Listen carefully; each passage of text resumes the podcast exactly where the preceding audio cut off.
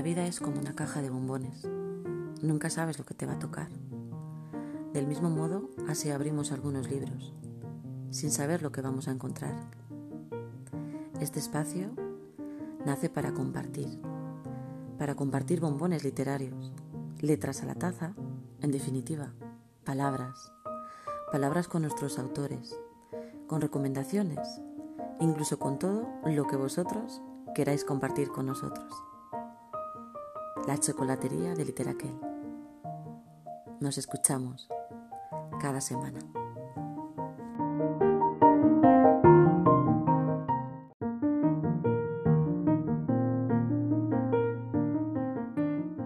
Bienvenidos a la chocolatería de Literaquel y muchas gracias por escucharnos un día más. Hoy, 8 de noviembre, nos acompaña Rubén García Martín, autor del último libro que hemos editado, un libro de cartón para los más peques de la casa, que ya está disponible a través de Literaquel o del propio autor. Hola Rubén, ¿qué tal? Hola, muy bien. ¿Qué tal? Bienvenido.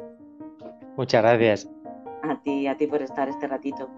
Eh, que imagino que, bueno, eh, siendo fin de semana con hijos en casa y, profesor, seguramente pues tienes un montón de cosas que hacer. Sí, los fines de semana son bastante dinámicos aquí en casa, sí. Sí, ¿verdad? Sí. Pues presentamos un poquito a, Rubén, ¿vale? Eh, él es maestro de la escuela pública, crítico de críticos y empático siendo simpático. Esto me ha gustado mucho, Rubén. Porque lo es, ¿eh? es simpático. Gracias. Quizás lo que más le define son las ganas de aprender y seguir evolucionando. Y él mismo mm. dice, cuando era pequeño, imaginaba, creaba y soñaba despierto sin que nadie me tuviera muy en cuenta. Ahora, con unos años más, hago lo mismo, pero con la suerte de poder plasmarlo. Y tanto, ¿no? Sí, la verdad que sí. Yo creo que cuando eh, somos pequeños eh, imaginamos muchas cosas, muchos mundos imaginarios y, pensamos que, podemos hacer mil millones de cosas. Y luego cuando somos mayores yo creo que se nos olvida un poco de dónde hemos venido. Mm, imagino entonces que, este libro, ¿no? que, que Pomau es uno de esos sueños hechos realidad, ¿no? Sí, la verdad que sí, porque además em, en este libro hay muchas, muchas fuerzas, mucha luz ahí unida y la verdad que es una, gozada tenerlo ya en, las manos. Eh, para, que sepan un poquito más eh, los oyentes, Rubén ha puesto desde el principio por Literaquel, bueno, recomendado por, conocidos. La verdad es que tampoco nos conocíamos entre nosotros. Mm. Y aunque se... Sí. Sí, no, a mí me recomendó un amigo, muy buen amigo mío, que es mi director de tesis, es Kiko, de la Universidad de Valladolid, y últimamente tenemos una conexión muy especial y cuando me recomienda algo ni lo dudo. Y entonces cuando me dijo que podía contar con una editora con, en este proyecto, ni me lo pensé. Entonces aposté por, por ello. Mm. No he tenido nunca dudas, ¿eh? ¿Cuál? Que nunca he tenido dudas ah, pues mira, yo iba, a decir, aunque seguramente le saltaron dudas, él siguió adelante, porque una cosa tenías clara, que tú querías que el proyecto viera la luz más pronto que tarde, y bueno, así fue. Mm. Sí. Bueno, y ahora la pregunta importante, ¿no? Que seguramente nuestros oyentes están ansiosos por saber de dónde viene el título, Pom Au. Pues el, título es, es, de mi hijo Eric, del mayor cuando era pequeño le gustaban mucho los dinosaurios y como no podía decir la palabra dinosaurios, él, decía pom au, porque pom es el sonido que hacen los dinosaurios al andar, que pom, pom, pom, pom. Y como cuando rugen hacen au, bueno, hacen, o hacían, o, nosotros interpretamos que hacían. Pues es una unión de, lo que hacían cuando pisaban o lo, que interpretamos que hacían con, lo, con el sonido que interpretamos que hacían con la boca, ¿no? Entonces es un pom, au. Qué divertido. A mí es que me llegaban a preguntar incluso que en qué idioma era, ¿no? El título cuando lo estábamos registrando en, el depósito legal y, bueno cogiendo el número ISBN y demás, me llegaron a preguntar, pero qué, en qué idioma? Castellano. Sí, sí, sí, sí. Además, la portada, eh, a mí ya me han preguntado por qué son pájaros. Y es que las últimas, eh, bueno, de, mi formación yo soy maestro, pero también arqueólogo. No soy especialista en dinosaurios, pero sí en el cuaternario. Entonces, claro, leo muchas cosas sobre prehistoria y, sobre, sobre la época de los dinosaurios. Entonces, claro, las últimas eh, teorías que, que ya se están confirmando es que los dinosaurios no se extinguieron como tal, sino gran parte de ellos evolucionaron hacia los pájaros. Por eso la portada está hecha con, pájaros. es verdad. ¿Y por qué será que gustan tanto los dinosaurios, Rubén? Tú que eres profe. Bueno, pues yo creo que es un tema que mm, les llama mucho la atención porque creo que es un animal o son unos animales que son muy... Creo que para los niños cuando no lo ven se lo imaginan y cuando se lo imaginan eh, tienen una creatividad que es tremenda. Entonces, los dinosaurios es, mucho, es, un, es un tema muy dinámico porque mm, para ellos y ellas el no verlos realmente como son o sentirlos les da una sensación de, de cercanía.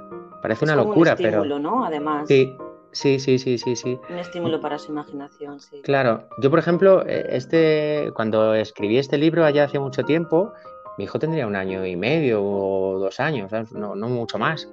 Entonces, claro, me fascinó cómo, cómo era capaz de aprenderse algunos, algunos nombres de dinosaurios y el, y el porqué y, el, y explicarlos y me llamó muchísimo la atención. Luego sí que volví a investigar del, el porqué de todo esto y es verdad que hay una conexión en el que dicen que los dinosaurios es un tema que para ellos es muy muy eh, les llama tanto la atención que son capaces de conectar con, con lo que están haciendo. Entonces eh, tiran horas, horas, horas o viendo ilustraciones o, leyendo sobre ello cuando, cuando ya saben leer y les llama mucho la atención.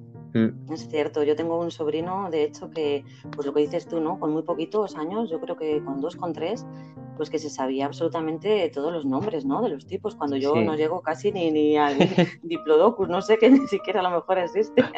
Pero es cierto, sí, además al que le gusta como que se vuelca, de hecho, para saber más, ¿no? Esa curiosidad eh, les lleva, les lleva a, a aprender. Sí, sí, sí, sí, sí, sí.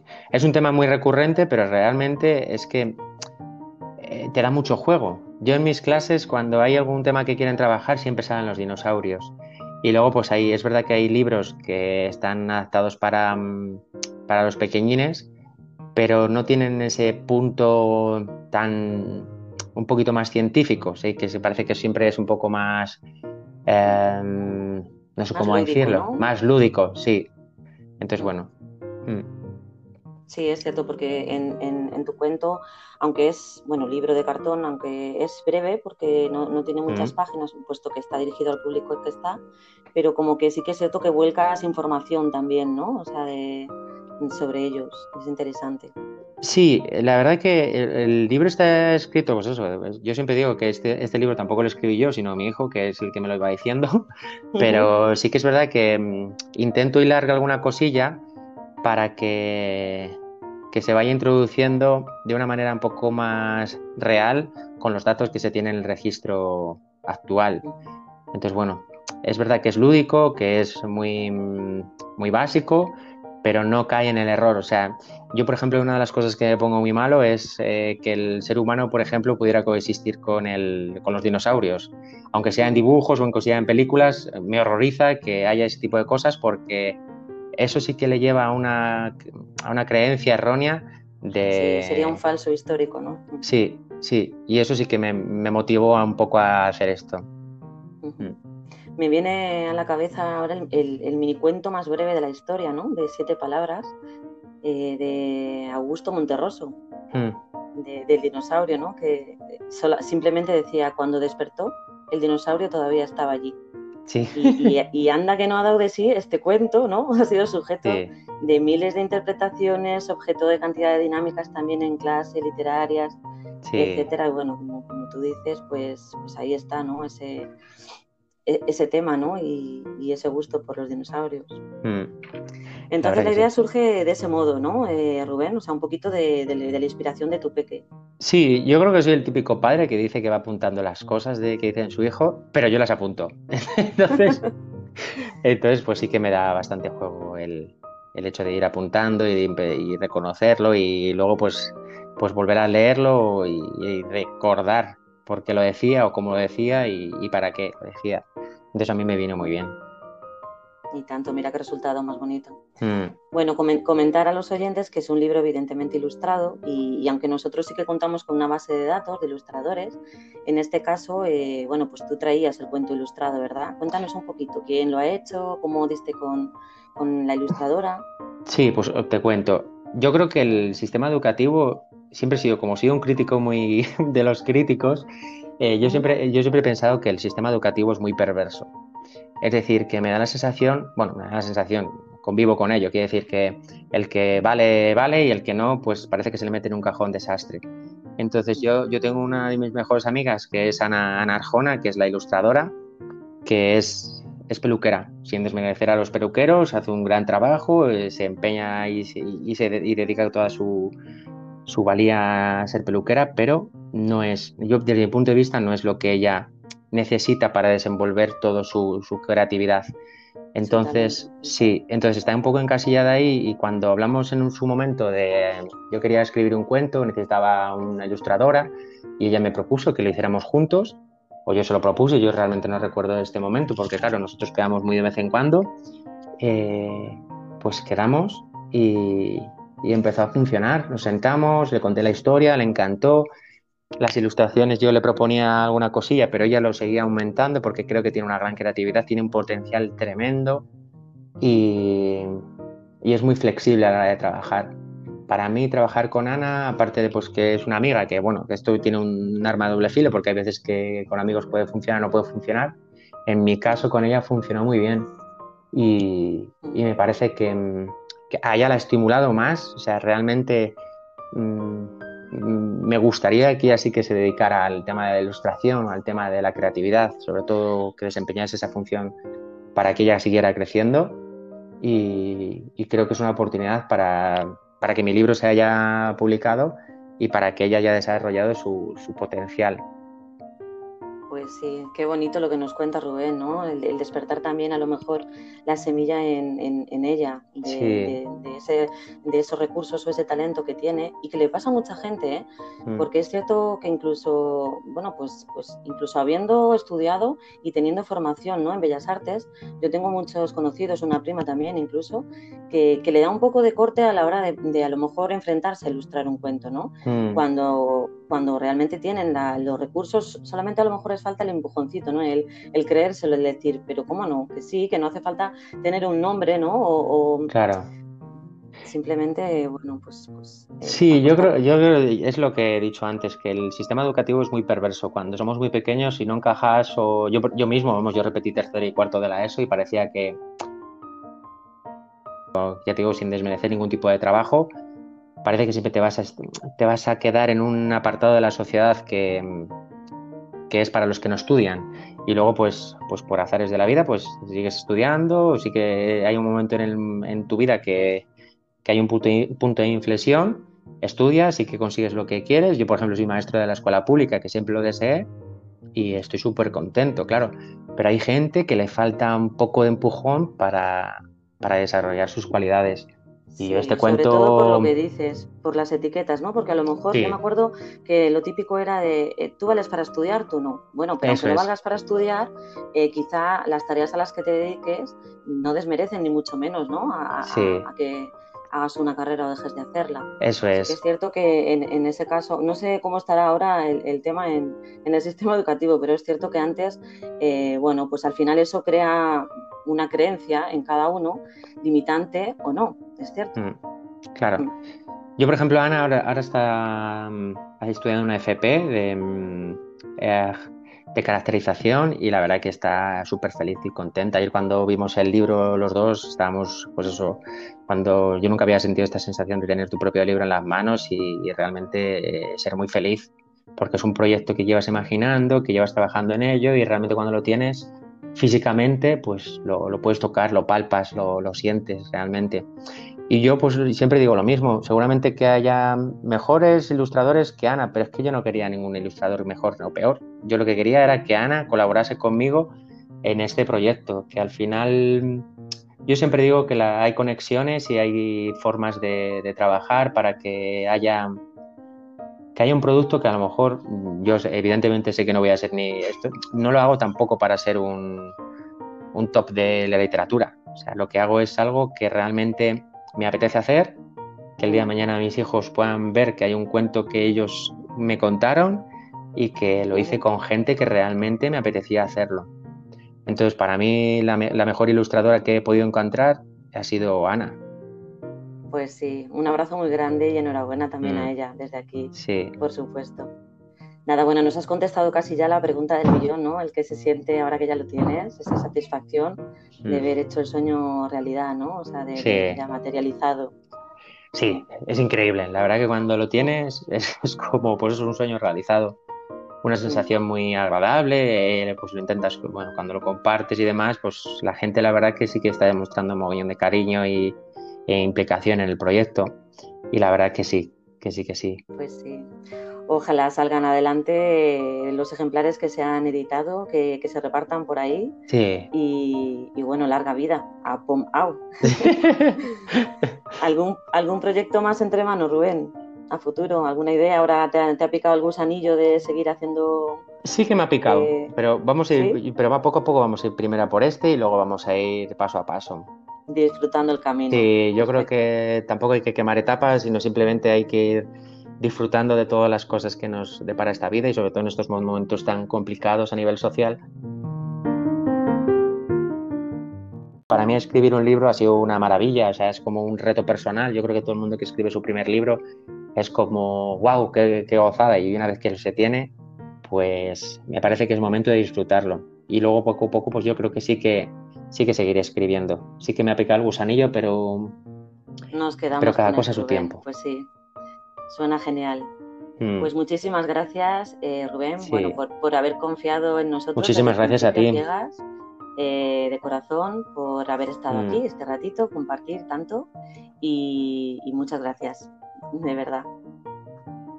Nada, muchas gracias a ti de verdad yo creo que si alguien se, se, quiere lanzar a editar un libro, creo que Raquel es una de las mejores opciones que te vas a encontrar por el camino aparte de que te intenta facilitar el trabajo, siempre tiene una sonrisa, siempre tienes una sonrisa y una, y una amabilidad para hacer todas esas cosas que eh, yo en mi primera experiencia ha sido un poco... Eh, yo siempre digo que quiero aprender, pero es verdad que al principio era todo muy complicado, la forma que quería el libro y demás, y eso sí que te agradezco que, que me hayas orientado y me hayas ayudado. En este sentido estamos, tanto Ana como yo, pues, muy contentos del resultado. muchas gracias. muchas gracias. Y, no le hemos pagado ¿eh? para que haga promoción. Ah. Gracias, Rubén. Un abrazo.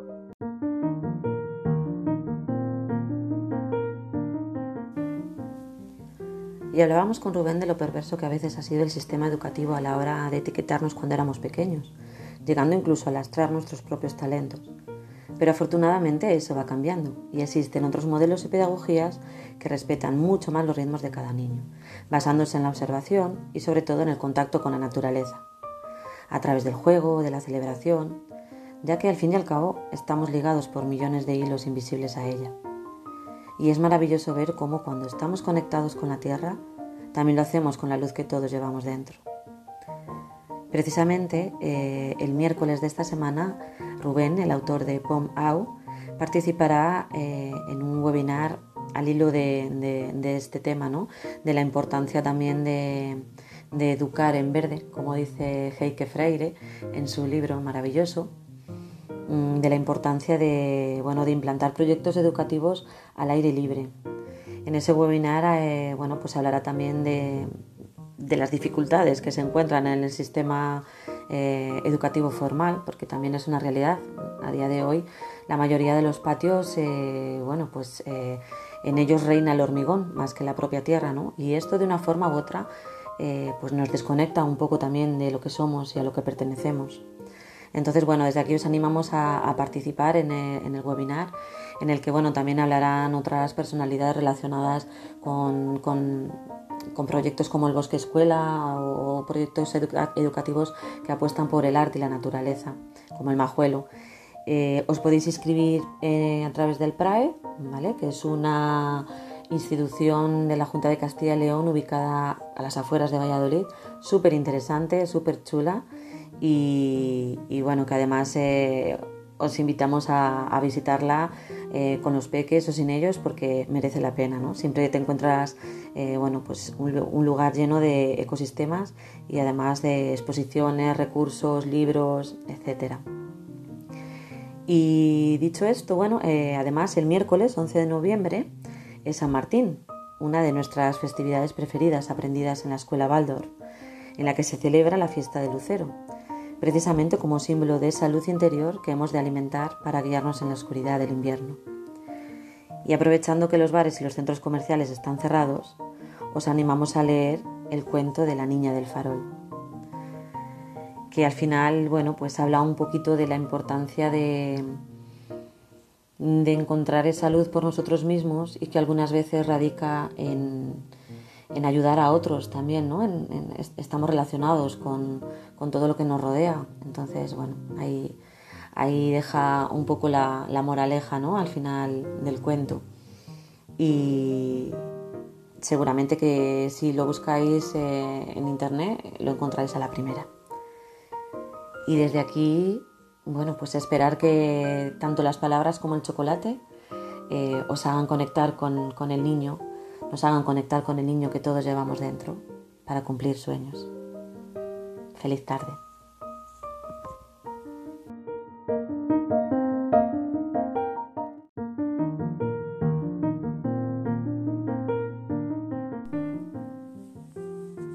Y recordad, nos escuchamos cada semana, cada tarde de domingo, con palabras y chocolate.